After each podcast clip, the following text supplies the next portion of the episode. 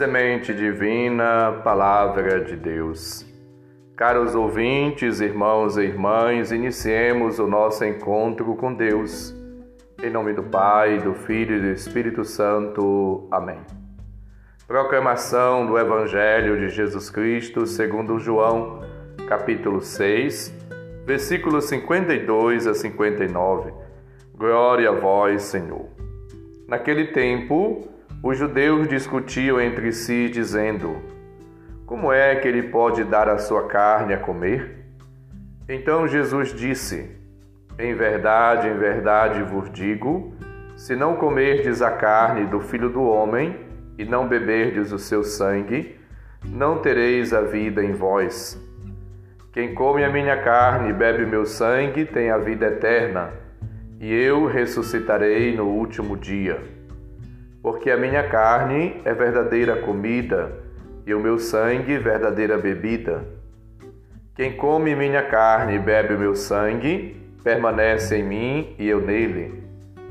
Como o Pai que vive me enviou e eu vivo por causa do Pai, assim o que me come viverá por causa de mim. Este é o pão que desceu do céu não é como aquele que os vossos pais comeram. Eles morreram. Aquele que come este pão viverá para sempre. Assim falou Jesus ensinando na sinagoga em Cafarnaum. Palavra da salvação. Glória a vós, Senhor. Jesus, ele se apresenta como eu sou. Eu sou o pão vivo descido do céu. Eu sou o pão da vida. Jesus se doa, se entrega, se oferece, se sacrifica pela humanidade. Ele nos alimenta e ao mesmo tempo nos salva, nos cura pelo sacrifício da cruz, nos liberta ele se faz dom por amor à humanidade. A murmuração dos judeus demonstra e revela a mentalidade incrédula e a recusa a Jesus Cristo. Jesus insiste: se não comerdes da carne do Filho do Homem e não beberdes o seu sangue, não tereis a vida em vós, versículo 53 do texto ouvido. E ainda, anuncia frutos extraordinários para aqueles que participam no banquete eucarístico. Primeiro, não se perderá, versículo 39. Será ressuscitado no último dia, versículo 54, e viverá eternamente. Versículo 58. Com esses ensinamentos, Jesus mostra que é preciso acolher o dom de Deus, a graça de Deus e a revelação do mistério da sua pessoa, da sua identidade de filho de Deus. A missão agora, que era de Cristo, de salvar, de revelar o Pai, de anunciar a Deus o seu reino, é sua, é minha, é nossa, caros ouvintes.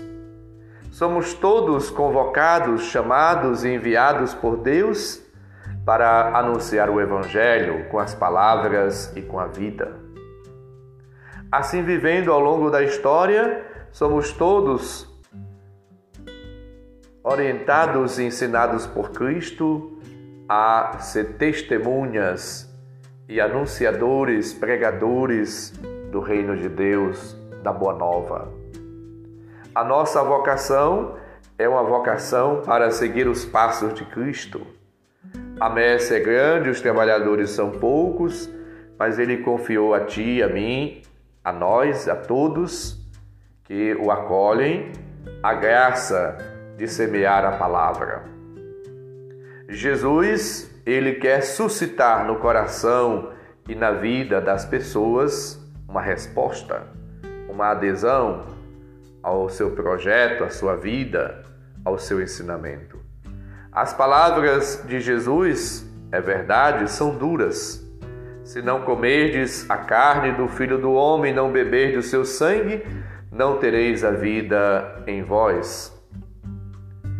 No entanto, Jesus mostra que é necessário entender e compreender que ele se faz alimento, que ele se doa, que ele se oferece, que ele se sacrifica, que ele doa a vida a todos para que possamos, assim, resgatados por ele, viver uma vida na liberdade do Espírito.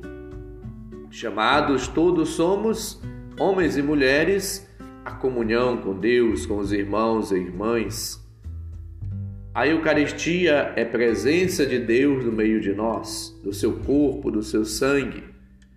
E devemos, portanto, acolhê-la para encher toda a nossa vida e nos darmos assim força, graças, ânimo para que possamos viver nele uma vida nova. O sacramento da união por excelência é a Eucaristia. E ela é celebrada aqui e em qualquer parte do mundo onde tem um sacerdote que, unidos a Cristo como colaboradores do bispo e como missionários do Senhor, emprestam suas vidas para que o próprio Cristo possa oferecer o seu sacrifício. Cada celebração eucarística deve nos levar a um aumento da caridade fraterna no único amor do coração de Cristo. Como lembra-nos Coríntios, o pão que partimos não é a comunhão do corpo de Cristo? Uma vez que há um só corpo, um só pão, somos chamados também a vivermos unidos como igreja, como povo de Deus no só corpo, porque todos participamos do mesmo pão. 1 Coríntios capítulo 10, versículos 16 a 17.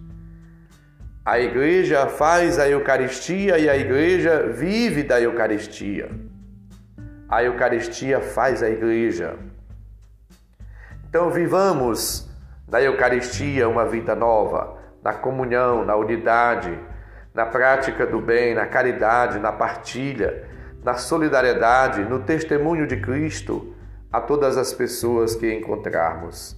Sejamos, portanto, cada dia instrumentos eficazes do Senhor, para que a nossa vida seja sempre expressão, manifestação, revelação, irradiação da bondade, da ternura, da compaixão da misericórdia divinas.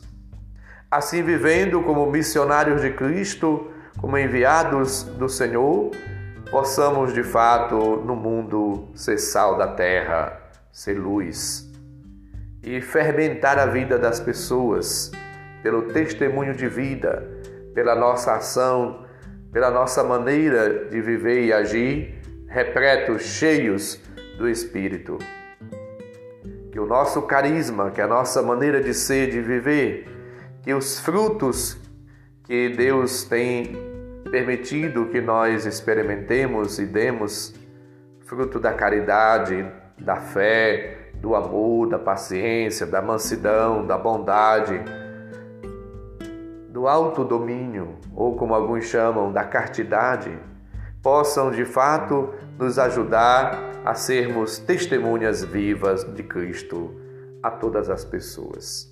Peçamos o auxílio, a graça do Senhor, para que na fidelidade, no cumprimento à Sua palavra, sejamos de fato testemunhas Suas a todas as pessoas. Que participando da ceia da Eucaristia toda semana, possamos ser cada vez mais envolvidos, revigorados, nutridos, alimentados por Ele, sempre levados, conduzidos a uma vida nova. O Senhor esteja convosco, Ele está no meio de nós. Abençoe-nos, Deus bondoso e misericordioso, Pai, Filho e Espírito Santo. Amém santo e abençoado dia para todos. Um abraço, felicidades.